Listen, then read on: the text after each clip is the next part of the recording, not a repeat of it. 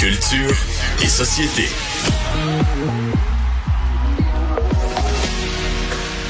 Anaïs, on a encore une fois un réalisateur d'ici qui est honoré à l'international. Puis quand je dis à l'international, ça l'est pour de vrai.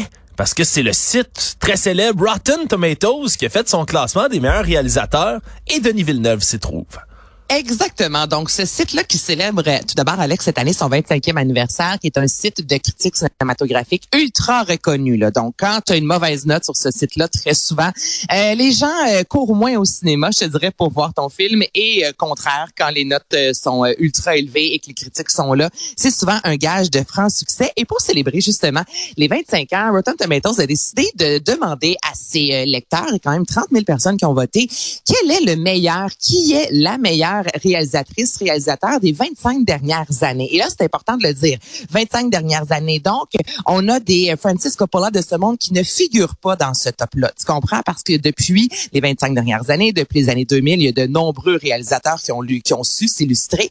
Donc, il y avait tout d'abord, c'est vraiment comme un pool d'hockey, je te dirais. Là. Donc, il y avait plus de 64 réalisateurs, peu de réalisatrices. Je te cacherai pas. Bon, il y a eu Sofia Coppola, entre autres, Greta Gerwig, mais tu sais, règle générale, je te dirais que c'était très masculin, là, ce top-là. Et les fans devaient voter. Donc, on mettait toujours deux réalisateurs en face de l'autre. Et là, les fans disaient, est-ce que je préfère un tel ou un tel? Et en début de semaine, c'était la grande finale. Et comme tu l'as mentionné, Denis Villeneuve faisait partie de cette finale-là, aux côtés quand même de Christopher Nolan. Donc, Denis Villeneuve, Dune, Blade Runner et j'en passe. Christopher Nolan, euh, Inception, Oppenheimer. Et les gens ont voté. Puis la marge n'est pas si importante que ça, Alex. Donc, en première position, c'est Christopher Nolan. Donc, c'est lui qui a remporté avec 56 des votes. Donc, si on fait le calcul, Denis Villeneuve est quand même passé avec 44% des votes. Donc, on n'est pas non plus dans une différence de un qui a 90% et l'autre 10. Donc, ça s'est joué serré comme ça tout au long de la semaine. Denis Villeneuve qui a affronté dans ce fameux pool-là des Alejandro Gonzalez à qui on doit le film Babel, Bon John ou Parasite ou encore Damien Chazelle de La La Land. Donc, c'était vraiment des réalisateurs très souvent oscarisés. Et Denis Villeneuve est arrivé officiellement en deuxième position, ce que je trouve, écoute, là, c'est quand même c'est pas un, petit site internet euh, bâti il y a deux jours de ça avec euh, où deux trois personnes ont voté. Là. Ce sont quand même 30 000 personnes qui ont voté sur ce site reconnu mondialement. Donc excellente nouvelle pour euh, Denis Villeneuve. Ouais, absolument. On l'aime notre Denis. Puis en plus, là, moi, chaque fois que je vois des images du tournage de Dune, puis que je le vois avec sur le dos son hoodie de Lucam, oh, j'ai un sentiment de fierté à Daïs qui vient me prendre au trip là. Chaque fois je le vois comme ça. Non, fier représentant du Québec, euh, Denis Villeneuve. C'est quelqu'un qui prend aussi tout le temps le temps de dire un petit mot en français aussi dans ses remerciements, de remercier les Québécois. Euh, moi, je trouve ça chic, chic, chic de sa part. Il y en a qui s'enflent la tête quand ils deviennent internationaux là, comme ça, qui deviennent célèbres au travers de la planète pas notre Denis Villeneuve national. Je le félicite et je le salue. J'ajoute, euh, quand tu parles de simplicité, euh, récemment en entrevue, il racontait justement que lorsqu'on dévoile les euh, nominations aux Oscars depuis quelques années, il y a un rituel avec toute sa famille le matin. Ils se font des œufs, tout le monde ensemble, assis autour de la table. Et là, ils attendent les nominations, mais il dit ce rituel-là qui est d'une simplicité, d'être avec ma gang, de faire des bons œufs bacon, là, afin de savoir si oui ou non on est en nomination. Tu sais, je trouve que et on est loin du, champagne puis de la suite à Vegas. Là, tu comprends? C'est entre eux, les œufs. Moi, j'ai vraiment, j'ai adoré cette, euh, cette petite anecdote-là. Je trouve que ça nous ramène justement, c'est ce Denis Villeneuve-là qui euh, ben, est un humain puis a jamais laissé justement ce, ce côté très important, ma foi, mais euh, de côté, justement. Écoute, je veux pas prendre parti dans la fameuse grève des scénaristes ni des réalisateurs à Hollywood là, qui se poursuit, mais la seule raison pour laquelle j'espère que ça va se régler rapidement, c'est parce que j'ai hâte que Dune revienne dans les cinémas, la deuxième partie. Hmm. Je, je suis vraiment là, sur mon appétit en ce moment. Anaïs, tu me gâtes ce matin. Tu me parles de ma bande dessinée préférée de tous les temps, Tintin, qui a un album qui est republié.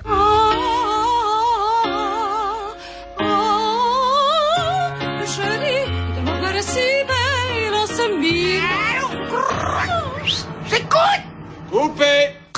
la Castafiore. La celle qui est capable de faire éclater des lustres avec sa voix. Donc, l'album de Tintin, Les bijoux de la Castafiore, va réapparaître, Alex, en octobre prochain avec les dessins d'origine. Donc, ça a été annoncé officiellement hier et c'est l'éditeur qui a dit, moi, j'ai les planches la version originale euh, dans mes archives et ça traîne littéralement dans le sous-sol depuis les 60 dernières années. Donc, il s'est dit, on a envie de, on a, eu le, désir de restaurer le tout sans dénaturer. Donc, ce sont vraiment les dessins originaux, mais quand même un peu comme des films, des chansons son remasterisé, c'est la même chanson, mais le son est, meilleur, donc les images sont plus claires. Et tout d'abord, je veux mentionner que ça a été bon le 21e album de Tintin. Ça a été euh, tout d'abord euh, publié dans le journal de Tintin entre 1961 et 1962, mais la version la plus connue du grand public, c'est celle euh, publiée en 1963. Donc là, ils se sont dit, on va ressortir les vrais de vrais dessins avec, on va expliquer un peu justement tout le processus créatif derrière le, le, travail d'Hergé avec des images d'archives, des explications un peu des petites cases de les dessins, c'était quoi ces idées.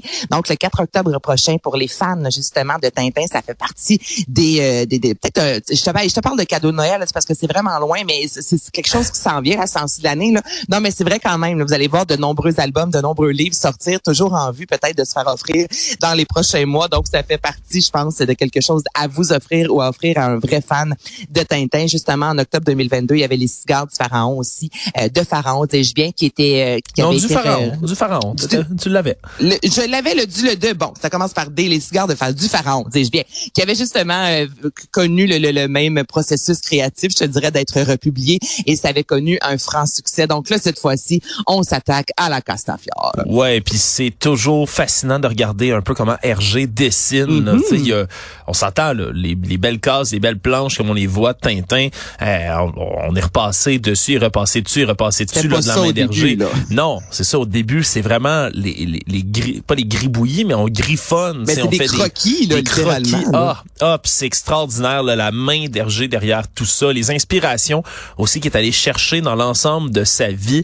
Pour ceux qui, qui sont fans de Tintin mais qui n'ont pas plongé dans la vie de Hergé, le Georges Rémy, euh, ça vaut vraiment la peine d'aller regarder à quel point cet homme-là a voyagé pour aller chercher de l'inspiration. Il dans tellement de musées, tellement d'endroits magnifiques pour être capable de les redessiner ou du moins de s'en inspirer pour dessiner autre chose après ça dans ses albums. Ça vaut la peine. Puis euh, si quelqu'un pense à moi pour euh, pour Noël, ah. il y a des cadeaux. voilà. Meg Ryan qui est de retour dans une comédie romantique, Anaïs.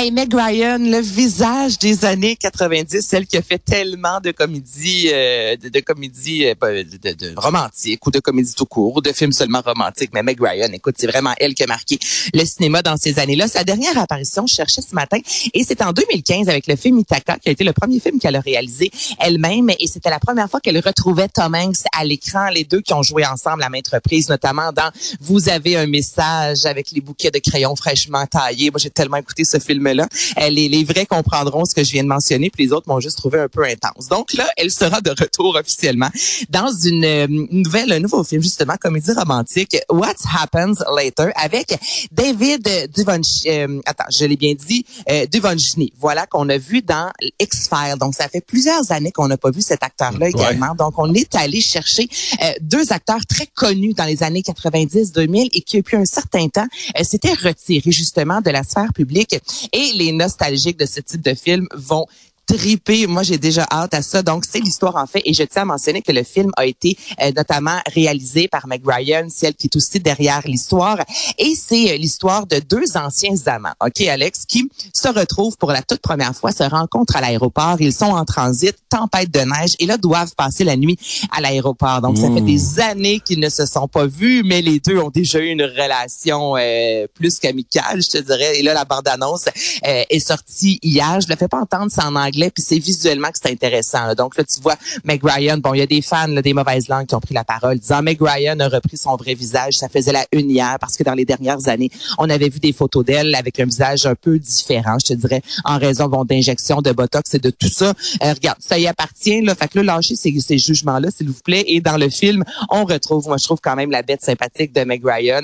Euh, le film sortira au mois d'octobre. J'ai hâte, j'ai hâte, 13 octobre prochain. Donc, un grand retour pour Meg Ryan à l'écran. Je pense que ça paraît dans ma voix. Moi, je suis une fan de comédies romantiques des années 80. Mais c'était des vraies comédies romantiques dans les années 90. Il y en a tellement eu des, des, bons films qui, qui vieillissent bien, justement, qui passent à travers le temps. Donc, un beau retour pour ces deux acteurs-là. Ouais, là, c'est, on, parle des, des, comme tu le dis, des vrais de vraies comédies romantiques, là. Hein? Le scénario, il est un peu prévisible, mais c'est pas ça qui est important, hein. On est là pour voir le déroulement de cette histoire-là. Mm-hmm. Ça vaut, euh, ça vaut la peine. J'ai hâte, moi aussi, là, Anaïs. j'imagine que quelqu'un va bien finir par me faire voir ce film-là. On en reparlera à ce moment-là. Anaïs Gartin-Lacroix, merci.